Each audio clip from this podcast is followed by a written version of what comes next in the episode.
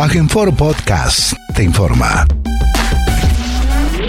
Como todos los medios días, el gobierno de la provincia de Formosa, a través del Consejo de Atención Integral de la Emergencia COVID-19, brinda el parte informativo sobre la situación diaria de la pandemia y todas las situaciones que se generan en un estado de aislamiento social obligatorio en el territorio formoseño. Luego de la lectura del parte diario, las autoridades provinciales responden las preguntas de los periodistas. Muchas gracias, buenos días, saludos a todos y a todas. Bueno, como recién se estuvo nombrando y comentando en el parte de estas personas que van a terapia intensiva y se van recuperando, ¿sí? no todas las personas que van ahí no tienen recuperación, no, no, justamente la idea de la terapia intensiva es obviamente salvaguardar la vida y evitar las mayores complicaciones posibles. Obviamente eh, no todos tienen eh, la suerte o, la posibilidad de poder llegar a tiempo y hacer ese tratamiento oportuno. La terapia intensiva, como muy bien se dijo, hay algunas personas que evolucionaron después de un buen tiempo, después más, la mayoría mayor de 15 días de estar ahí con necesidad de asistencia respiratoria mecánica, empezaron a salir de alta, de a poco, progresivamente. Eh, eso es lo que nos permite también tener hoy esta tasa de letalidad o la tasa de mortalidad que siempre hablamos o que el ministro a veces hace mención en, en sus diapositivas. ¿sí? Esa letalidad o esa mortalidad se debe no solamente a la, hacer el diagnóstico, sino hacer el tratamiento y que ese tratamiento a su vez sea efectivo. ¿sí? El, todo ese trabajo en conjunto que se hace desde el inicio, desde promocionar que las personas se acerquen a hacerse el diagnóstico, de hacer el diagnóstico, de la captación del diagnosticado y de acercar el tratamiento oportuno a esa persona que ya fue diagnosticada. Todo eso lleva a que tengamos hoy día esa tasa de letalidad y de mortalidad la más baja del país. Además de todas, obviamente, las medidas, porque aquel que eh, evita, el evita la infección no se termina complicando, por supuesto. Por lo tanto, todo ese esfuerzo son esos resultados. Hoy día estas personas que están en terapia intensiva, que muy bien se dijo son ocho, de las cuales cuatro son graves, hay algunos que están un poco dentro de esos cuatro graves, algunos que están peor que otras personas, que otros de los pacientes, hay un rango de alguno, uno de ellos está planificándose sacar el respirador en el transcurso de hoy y el otro extremo todavía personas que, siguen con el respirador en una situación crítica y grave. Las otras cuatro personas, que son ocho que están en terapia, son de casos moderados, que están sin asistencia respiratoria mecánica, solo con el aporte de oxígeno, pero bajo seguimiento porque tienen muchas comorbilidades, todavía tienen un camino a, recorrer para poder solventar y esperar que no se compliquen y puedan pasar a sala general. Y en sala general también hay personas con cuadro moderado, una de ellas, la cual ya salió de terapia intensiva, todos tuvieron sus tratamientos oportunos, eh, los tratamientos son muy amplios, no es solamente solo la, eh, la administración del sueroquino o solo la administración del plasma, también hay otros medicamentos como la dexametasona que también se utiliza en los casos graves, el respirador en sí es un tratamiento y bueno, y todo lo que sea el tratamiento de la compensación o descompensación de sus enfermedades de base. Todo es un combo de tratamiento y de seguimiento y evaluación con los laboratorios, el seguimiento clínico de todos los médicos que atienden a estas personas. Así que dentro de todo estamos eh, con un buen resultado que se debe al esfuerzo de todos y de todos los trabajadores de la salud, por supuesto. Gracias. Vamos a proceder a brindar el parte informativo número 326, correspondiente al día 29 de enero del año 2021, del Consejo de Atención Integral de la Emergencia COVID-19 creado por decreto del Poder Ejecutivo Provincial número 100 del año 2020, ratificado por ley 1697 de la Honorable Legislatura Provincial. 1.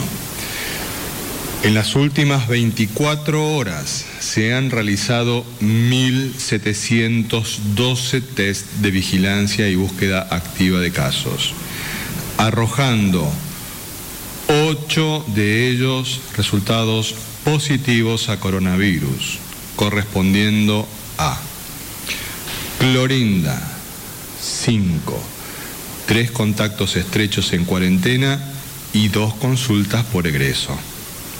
Ingeniero Juárez, 1, contacto estrecho en cuarentena. El Potrillo, 1, contacto estrecho en cuarentena. Ingreso ordenado y administrado, 1, ingreso desde la provincia de Buenos Aires. 2.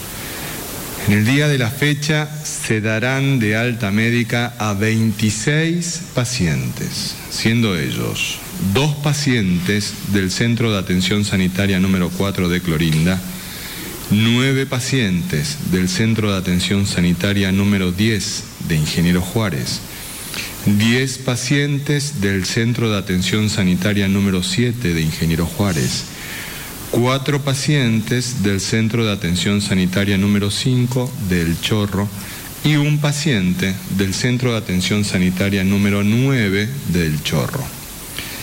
3.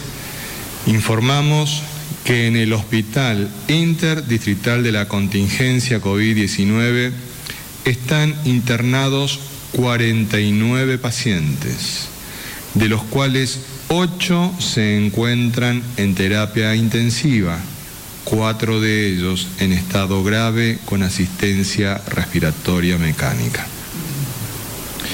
Asimismo, informamos que en la última semana en dicho hospital monovalente se logró retirar del respirador a seis pacientes a partir de la mejoría lograda con el plan terapéutico de acuerdo a los protocolos médicos vigentes.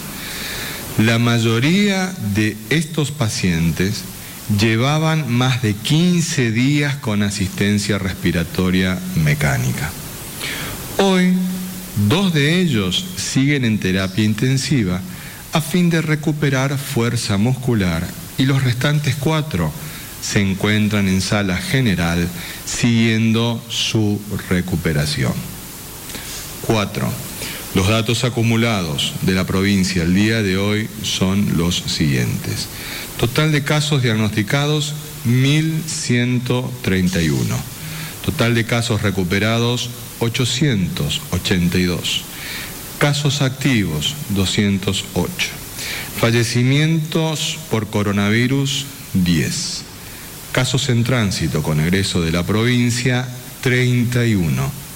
Cantidad de test realizados a la fecha, 71.147 con un 1.59% de positividad. 5. Con relación a las ciudades con incidencia diferenciada de COVID-19, los datos actuales son los siguientes. Clorinda, casos diagnosticados 259.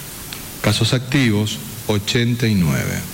Fallecimientos por coronavirus, 6. Contactos estrechos en cuarentena, 116. Ingeniero Juárez. Casos diagnosticados, 246. Casos activos, 24. Fallecimientos por coronavirus, 2. Contactos estrechos en cuarentena, 72. El Chorro, casos diagnosticados 124, casos activos 7, contactos estrechos en cuarentena 21. Los chiriguanos, casos diagnosticados 15, casos activos 14, contactos estrechos en cuarentena 50. Formosa Capital, casos diagnosticados 124, casos activos 40. Contactos estrechos en cuarentena 205. 6. Los números de las últimas 24 horas relativos a la tarea preventiva que lleva adelante la policía en toda la provincia son los siguientes. Ingreso de camiones de carga 664. Control en la vía pública 16.953 personas y 5.152 vehículos. Infracciones, 148 vehículos por restricción de circulación y patente y 585 personas por restricción de circulación y no uso del barbijo. Ingreso irregular judicializado 2, fiestas privadas intervenidas 3. 7. Continúa avanzando el ingreso ordenado y administrado de personas a nuestra provincia. A la fecha, ingresaron efectivamente a Formosa 13.529 personas desde la implementación de este programa. Actualmente se encuentran en cuarentena 1.709 personas y ya han cumplido esta medida preventiva 20.218 personas. 8. Ante la detección de nuevos casos positivos a coronavirus sin nexo epidemiológico en Ingeniero Juárez, lo cual es indicativo de circulación viral comunitaria de baja intensidad, este Consejo de Atención Integral de la Emergencia COVID-19 resuelve la prórroga del bloqueo sanitario y del aislamiento social preventivo y obligatorio en el departamento Matacos hasta el día 12 de febrero próximo inclusive. 9. Teniendo en cuenta las características de la situación epidemiológica del departamento Matacos, mencionada en el punto anterior, se avanza a partir del día de mañana el reinicio gradual de actividades, incluyendo en esta primera etapa a la obra privada de construcción hasta 10 obreros en forma simultánea, personal del servicio doméstico y tareas de mantenimiento, peluquerías y barberías, venta de automóviles, motos, de quiñela, de seguros e inmobiliarias, actividades profesionales colegiadas y comercio minorista en general, con horarios de 8 a 12 y de 16.30 a 20.30 horas. Cada una de estas actividades deberá realizarse cumpliendo estrictamente los protocolos sanitarios vigentes para cada sector. El mantenimiento de las habilitaciones dispuestas en el día de hoy, así como el avance hacia nuevas etapas de apertura gradual, dependerán de la evolución epidemiológica que se verifique en dicho departamento. Los permisos de circulación para las actividades habilitadas estarán disponibles en la página www.formosa.gov.ar a partir de la medianoche. 10. Habiendo transcurrido más de una semana sin verificarse casos positivos a COVID-19 en la ciudad de Formosa por búsqueda activa de casos o consultas espontáneas, este Consejo de Atención Integral de la Emergencia COVID-19 toma la decisión de habilitar a partir del día de hoy, en el marco del aislamiento social preventivo y obligatorio, la realización de actividades físicas de caminatas y paseos en bicicleta recreativas al aire libre. Estas actividades se deben realizar de manera individual y con el uso obligatorio del barbijo. Las demás medidas sanitarias ordenadas a proteger la vida y la salud de la población se mantienen. 11. Con provincianos. En el día de ayer, el secretario de Derechos Humanos de la Nación se expresó luego de visitar personalmente diversos centros de alojamiento preventivos, centros de asistencia sanitaria, de conversar con las personas allí alojadas y con todos los sectores políticos y sociales que le solicitaron audiencia. Las conclusiones del secretario de Derechos Humanos de la Nación fueron contundentes. En Formosa no existen violaciones sistemáticas a los derechos humanos y constituye un chiste y una banalización que cierto sector político haya hablado de centros clandestinos de detención o desaparición de personas en la provincia. Estas declaraciones del funcionario nacional que reflejan la realidad de la provincia dejan en evidencia las falsedades vertidas en los medios de comunicación sobre el gran trabajo que venimos realizando juntos, pueblo y gobierno, en defensa de la salud y la vida de todos los formoseños y formoseñas. Nos hacemos eco del pedido del, realizado por el secretario de Derechos Humanos de la Nación hacia los medios de comunicación para que no malinformen en medio de esta tragedia que significa la pandemia. Asimismo, esperamos que la oposición política nacional y local encuentren formas más dignas de hacer política que no sea buscando rédito electoral en una emergencia sanitaria que está causando tantas muertes y tanto daño en el mundo y en nuestro país. No bajemos los brazos. Buenos días, formoseñas, formoseños. La única verdad es la realidad. Y la realidad la, mostramos todos los días, en los partes diarios, claramente, con absoluta transparencia. La cantidad de casos que van evolucionando día por día, de qué lugar, en qué circunstancias. ¿Cuántos casos tenemos día por día? ¿Cuántos se van de alta? ¿Cuántos están activos? estos son los números que reflejan el estado de salud de una población. Siempre decimos son números, son fríos, sí, pero de alguna manera reflejan la evolución de esta pandemia. Entonces muchas veces nos referimos a números en cantidad de muertes.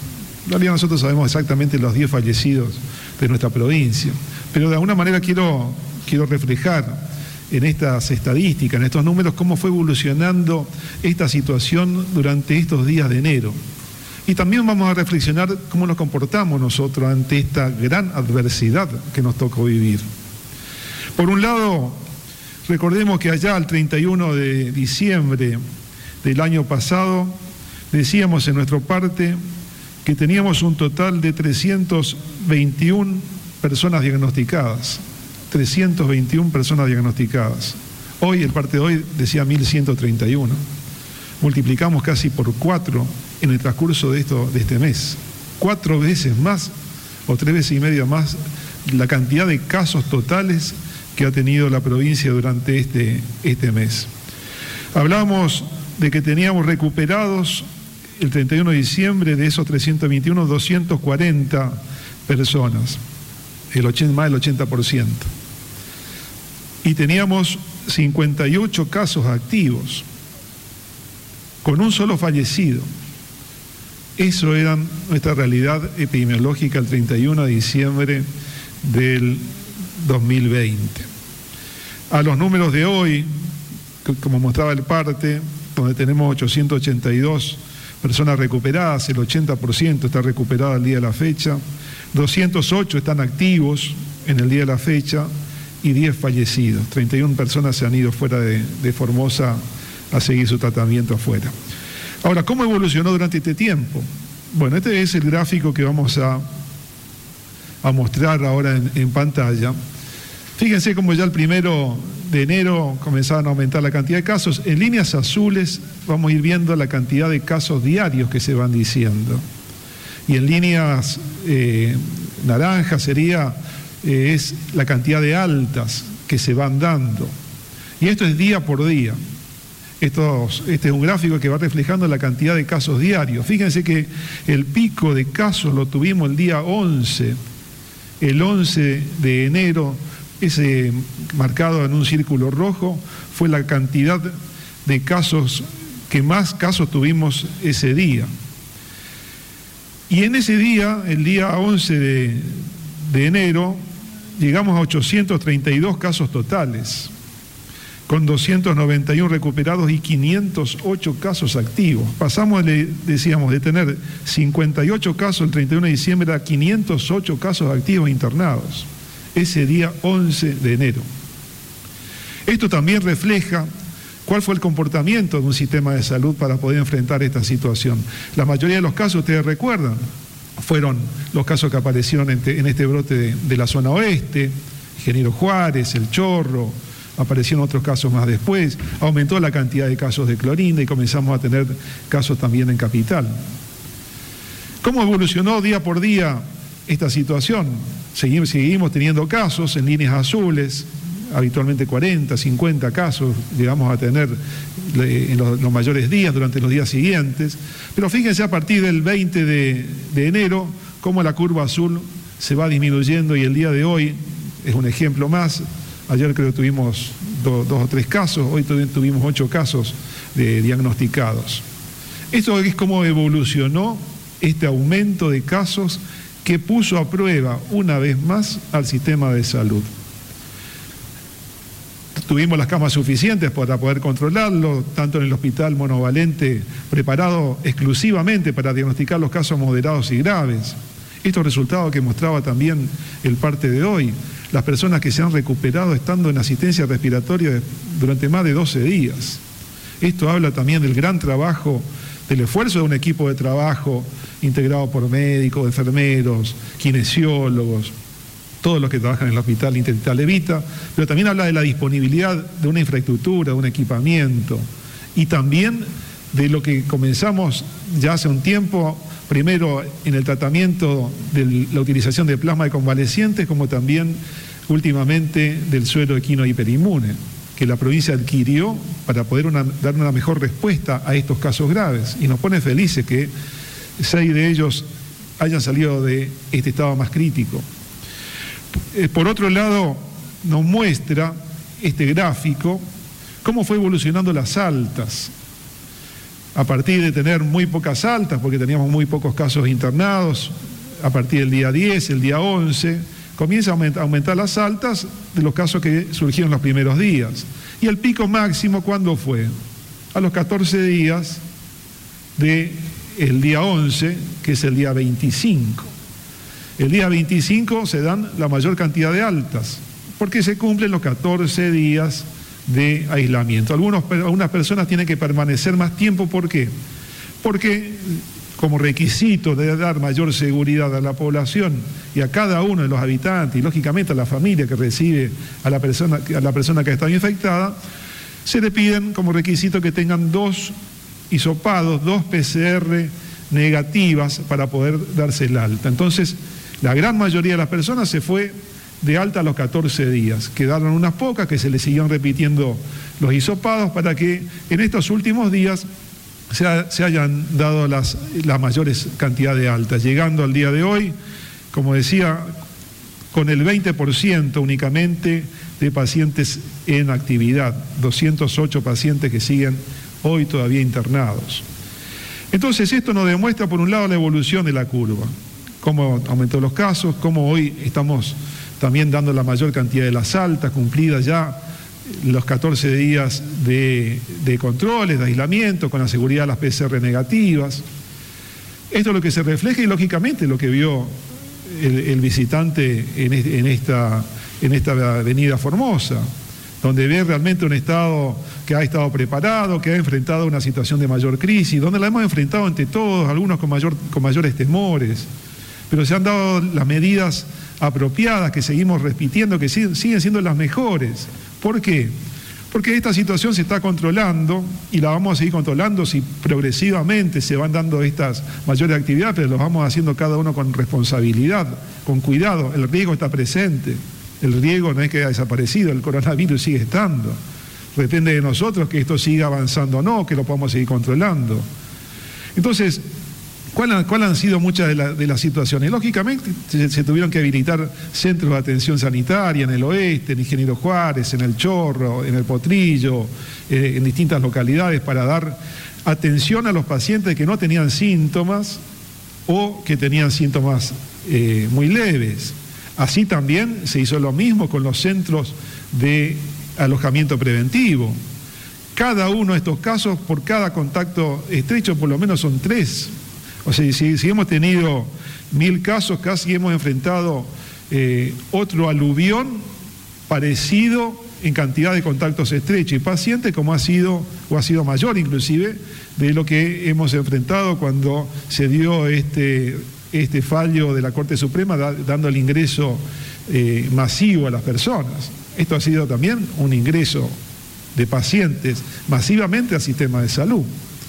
Y se ha dado respuesta con estos resultados que seguimos teniendo hasta el día de la fecha, lamentando sí de haber pasado de un fallecido a fin de diciembre a 10 fallecidos en la fecha. Y ahí volvemos otra vez a insistir, ¿cómo, cómo seguimos acá? Lógicamente que esto es muy, muy dinámico y lo vamos a ir viendo localidad por localidad. ¿Cuáles, ¿Cuáles son los lugares que más nos preocupan hoy día? Sigue siendo lógicamente Clorinda. Bien, estos fallecidos son de Clorinda porque han llegado inclusive en etapas muy evolutivas y a consultas muy tardías. De esto nos está reflejando que de un caso positivo, por debajo de esa cantidad de casos hay por lo menos 10, 10 más que padecen la enfermedad. Muchos de ellos no se, han diagnosticado. Entonces la accesibilidad a la consulta temprana, en los casos de síntomas, a ir a realizarse un hisopado voluntariamente, a recibir a los brigadistas que están realizando su trabajo en la ciudad de Clorinda, va a hacer que también estos resultados los podemos reflejar, lo veamos reflejado en esa, en esa ciudad para mayor tranquilidad de, las personas que, viven en, que viven ahí, para toda, la, para toda la provincia. Así también para en Ingeniero Juárez, es otro lugar también que sigue siendo un lugar donde seguimos mirando atentamente la evolución de los casos, donde se sigue haciendo la búsqueda activa de casos, donde se trata de identificar a los contactos estrechos, donde muchos de estos contactos estrechos tampoco quieren realizarse un hisopado. Y ahora vamos a hablar rápidamente de qué es este hisopado y por qué se realiza. Es el único método diagnóstico hoy efectivo para poder hacerlo. Estamos viendo también si se dan las, las, eh, las condiciones para poder avanzar en otros elementos diagnósticos. Pero el momento diagnóstico hoy para hacer es la realización de un hisopado. ¿Por qué no se realizan las personas un hisopado? Y pasamos entonces a esta técnica del hisopado. Es un hisopado nasofaringio, se llama porque se hace eh, con la, con la introducción de un, de un hisopo, justamente, lo voy a mostrar. Es un hisopo muy, eh, delgado que se introduce en las fosas nasales, en las dos fosas nasales. De ahí se hace una, una técnica que ya la vamos a ver enseguida.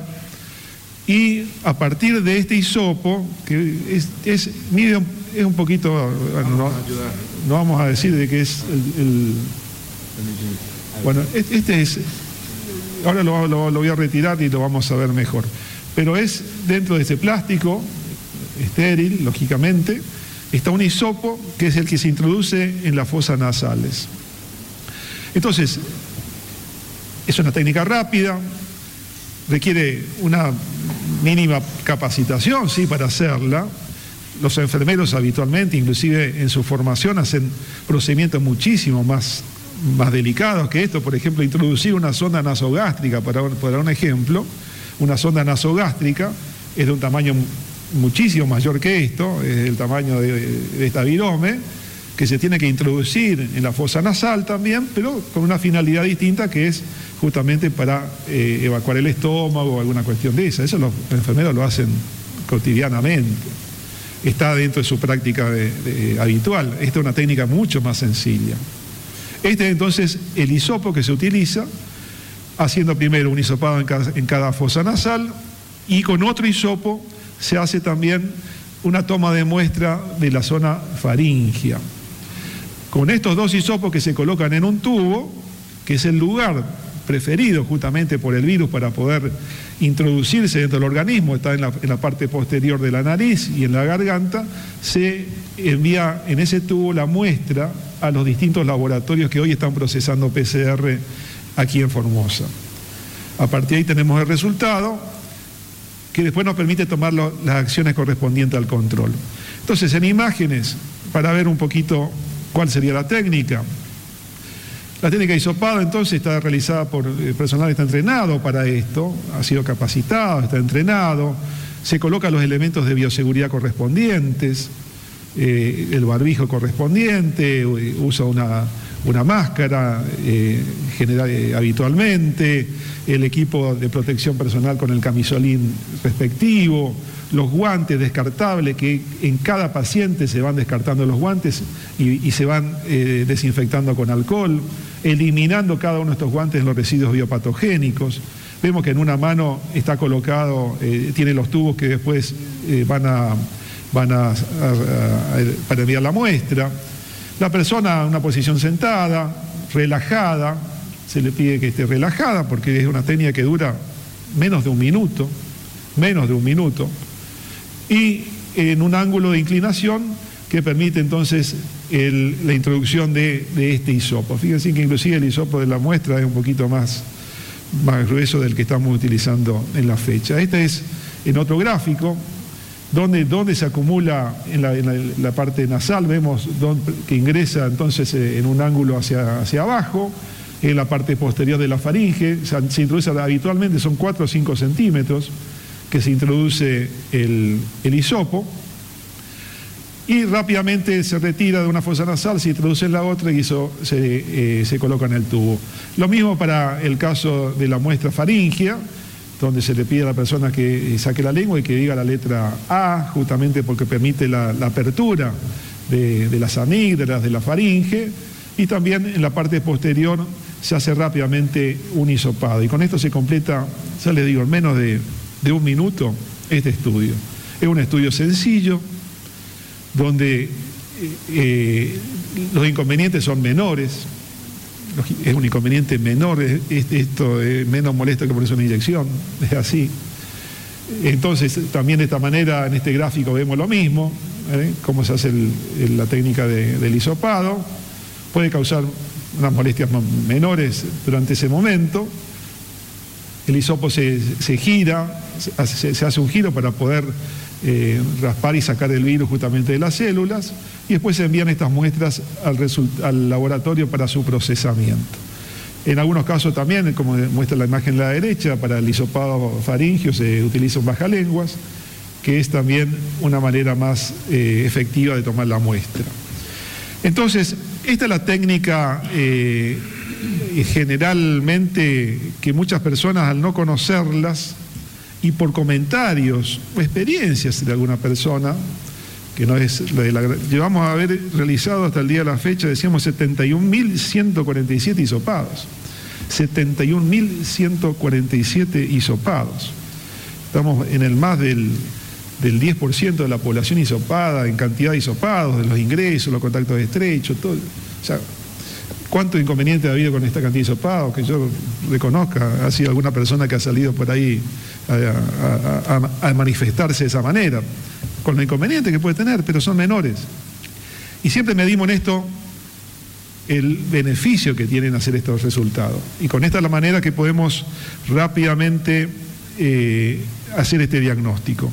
Yo lo voy a hacer de manera práctica, cosa que también no quede dudas, digamos así, de la efectividad de hacer esto, eh, cosa que veamos que realmente es un procedimiento sencillo, sencillamente se lo puede eh, realizar. ¿no? Esto es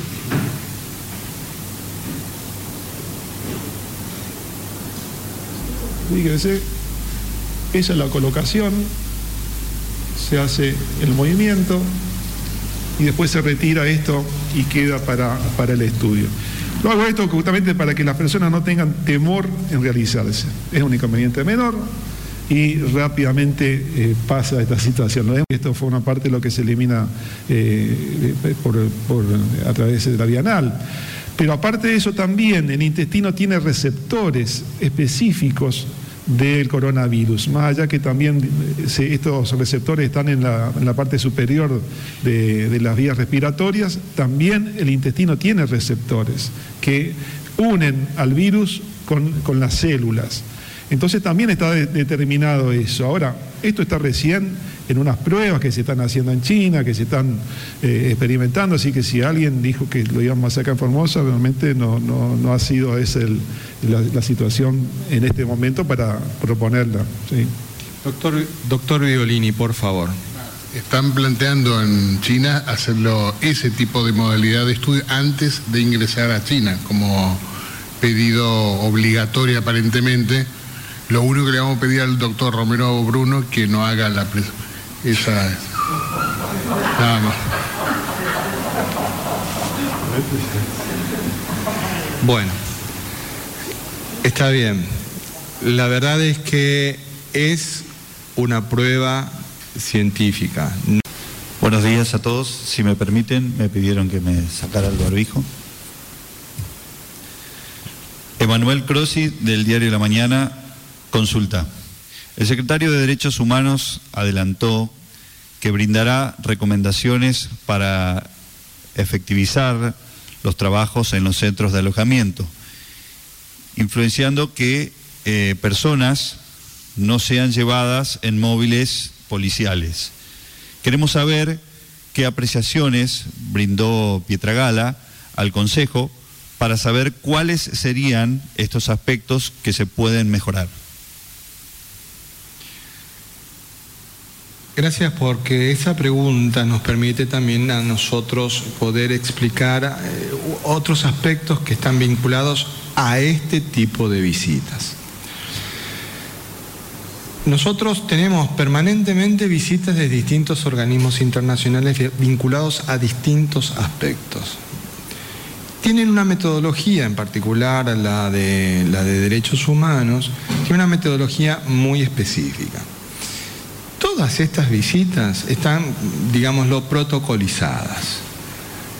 Arriba la delegación al lugar que visita, tiene una reunión con las autoridades del lugar a donde va a llevar adelante la visita, escucha todo lo que tiene que escuchar del sector oficial, con posterioridad y sin conocimiento de las autoridades locales realizan visitas a los lugares que ellos eligen, no es que previamente fue acordado los lugares que van a visitar, sino que los eligen al azar, siguiendo una, agenda propia, no una agenda eh, impuesta por las autoridades locales.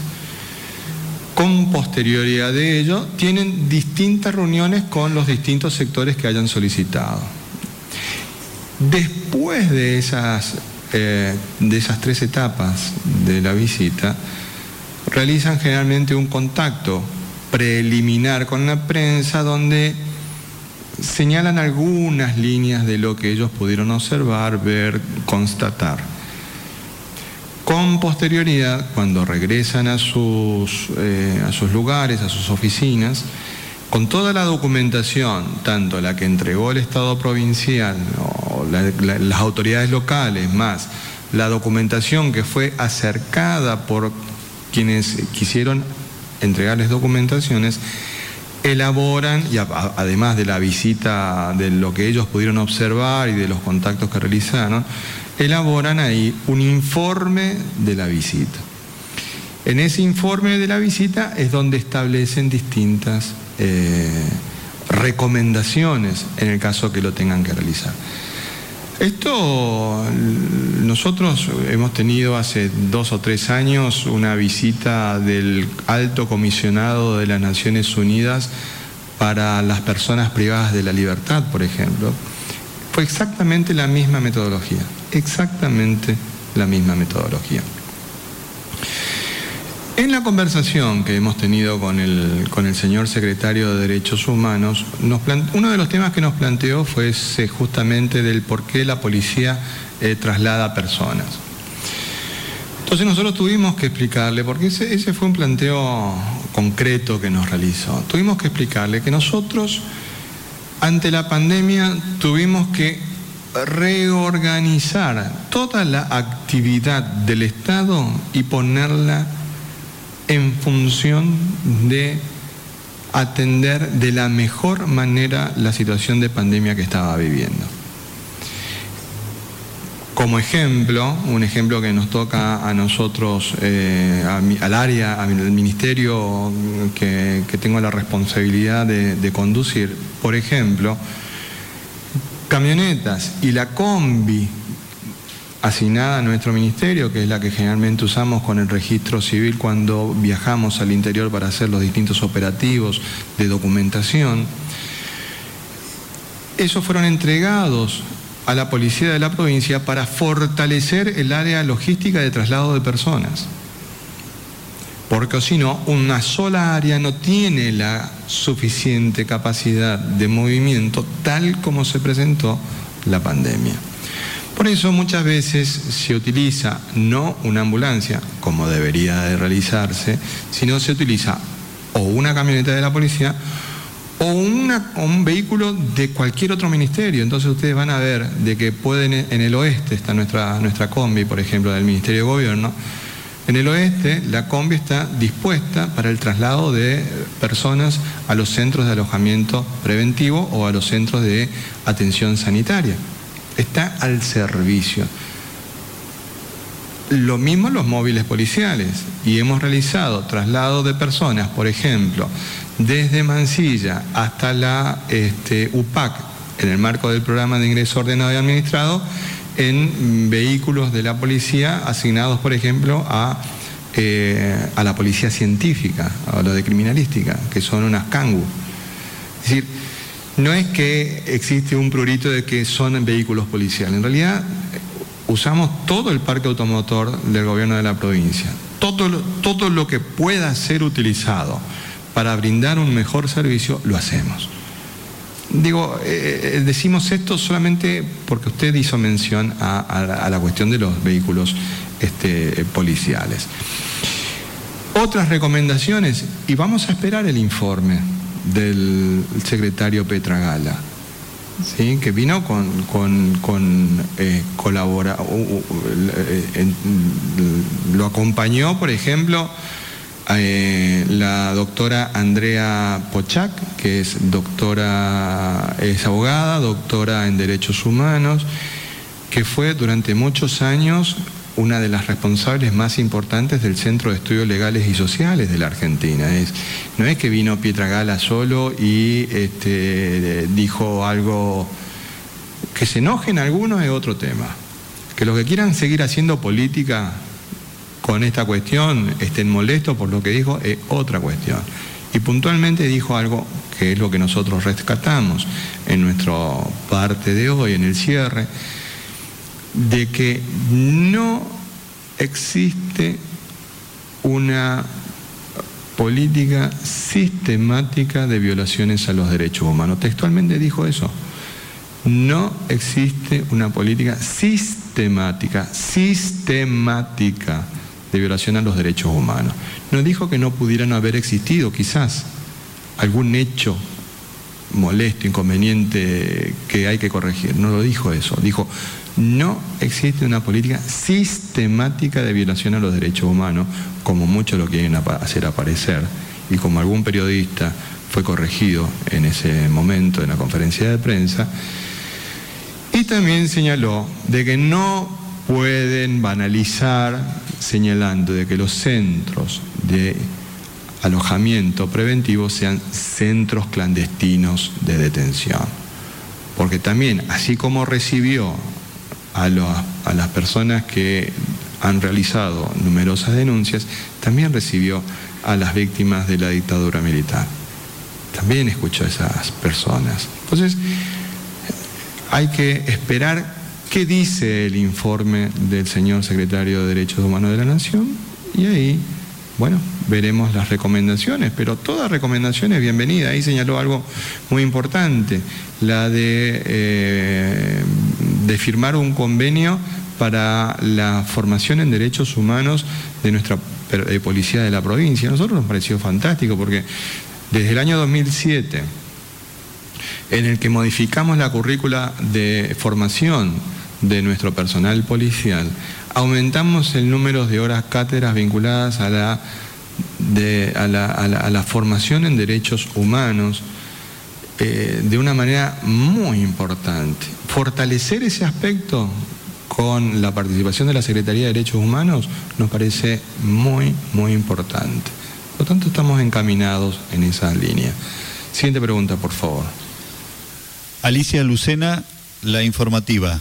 Ministro González, diputados de la Nación, de la oposición, tienen intención de venir a la provincia.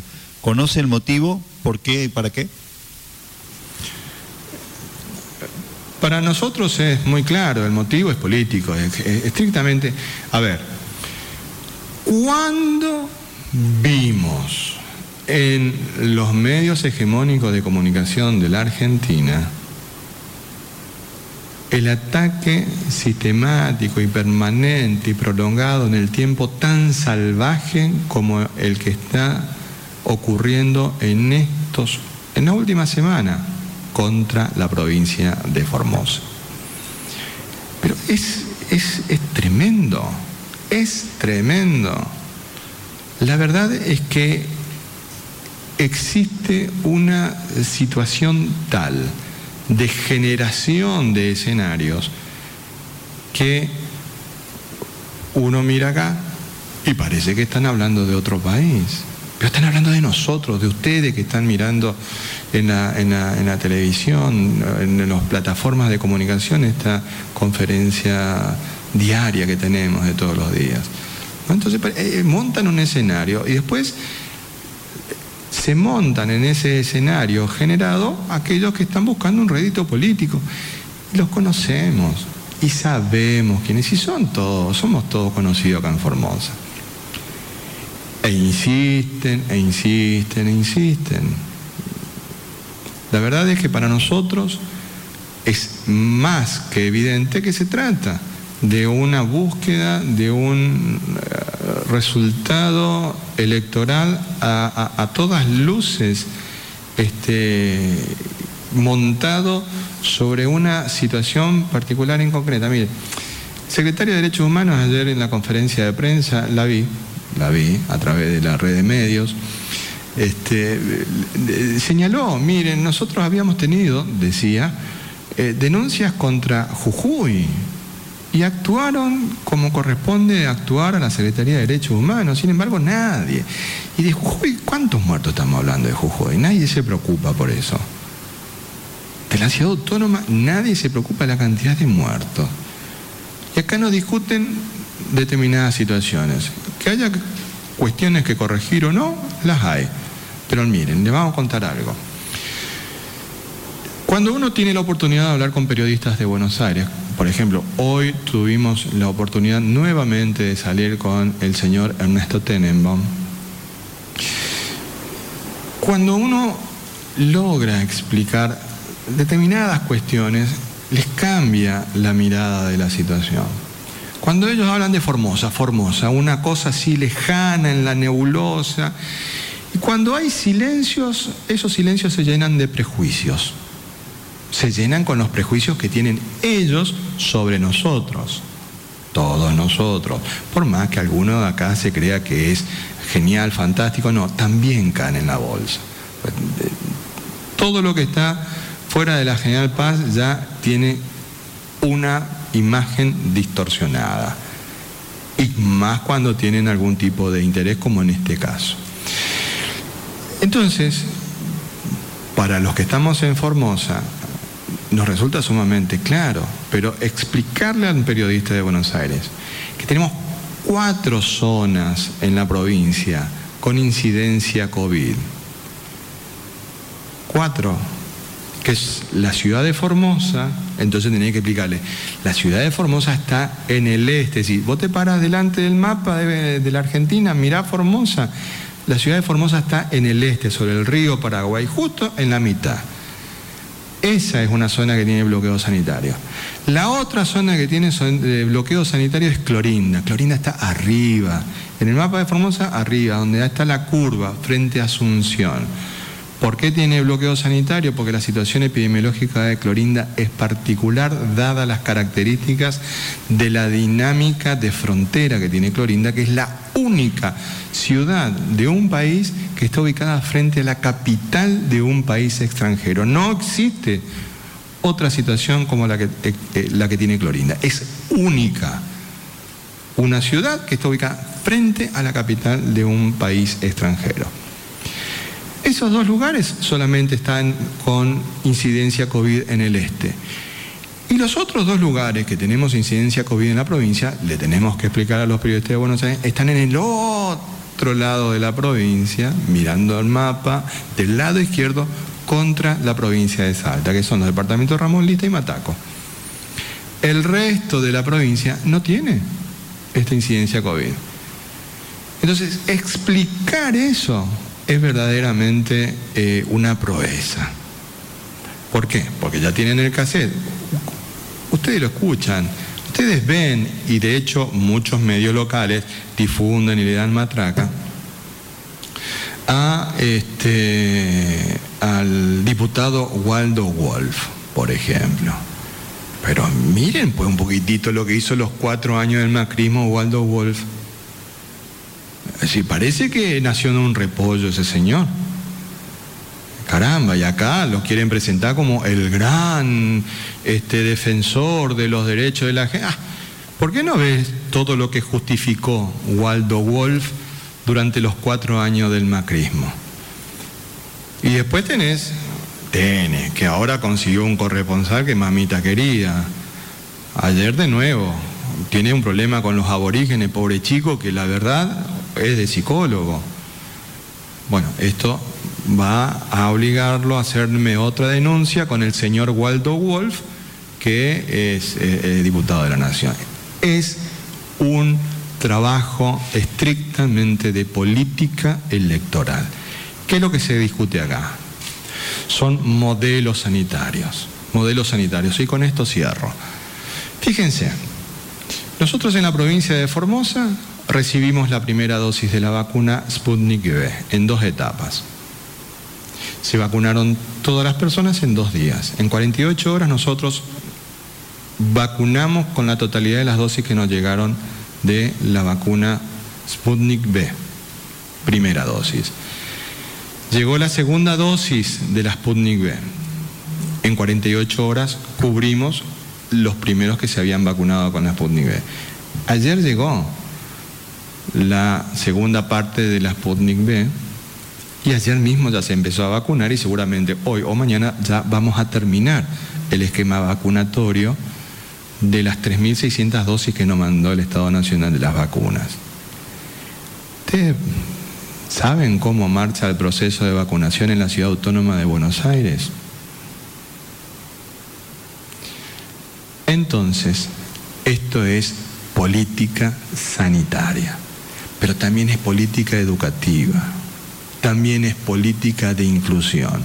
Y cuando te muestran dos modelos distintos te das cuenta por qué se están escundándose en esta excusa banal para atacar a la provincia de Formosa. Siguiente pregunta, por favor. Sergio Velar, Sensación 100.5 Pozo del Tigre. Buenos días a todos. Queremos agradecer al señor gobernador y a todos los integrantes del Consejo COVID por el trabajo responsable y veraz que vienen realizando. La pregunta es, ¿las vacunas que próximamente llegan al país y serán distribuidas a las distintas provincias se priorizarán a los docentes o seguirán con el personal de salud y seguridad como lo vienen haciendo, ya que se aproximan la presentación de los docentes en febrero en las escuelas para las clases. Sí, el calendario está escalonado, como siempre se dijo, en los primeros escalones es el personal que más riesgo de exposición tiene eh, ante estas personas, por lo tanto ese es el personal de salud y también el personal de seguridad, así que primero hay que completar esos escalones a medida que siguen los siguientes escalones son las personas mayores de 60 o de 70 años y también está contemplado los docentes que se está evaluando en base a esto lo del inicio no de presencialidad de las escuelas, pero eso también se está evaluando. Todo dependerá obviamente de la cantidad de dosis que uno disponga, porque si las dosis son muy insuficientes hay que terminar de eh, vacunar los escalones, eh, los primeros escalones. Sergio, Sergio Lazar, Radio Parque. Ante el anuncio de diputados nacionales de Juntos por el Cambio que desde la Comisión de Libertad de Expresión y Derechos Humanos del Congreso de la Nación realizarían una visita a Formosa para evitar el, el avasallamiento de derechos humanos, el gobierno provincial, si es que se llega a concretar la visita, aplicará las mismas medidas y protocolos que con el secretario de Derechos Humanos de la Nación?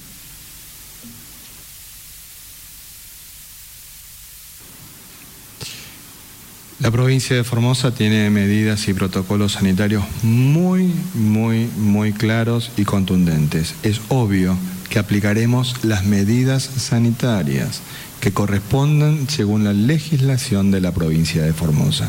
Insistimos con un punto. Acá no hay nadie con coronita. Siguiente pregunta, por favor. Palma Verónica Liliana, Radio Fénix 105.3, Ingeniero Juárez. Señores ministros del Consejo COVID, los familiares del personal de salud y de seguridad del oeste formoseño, Departamento Matacos y Ramón Lista, consultan cuándo se les aplicará la primera dosis de la vacunación a dicho personal.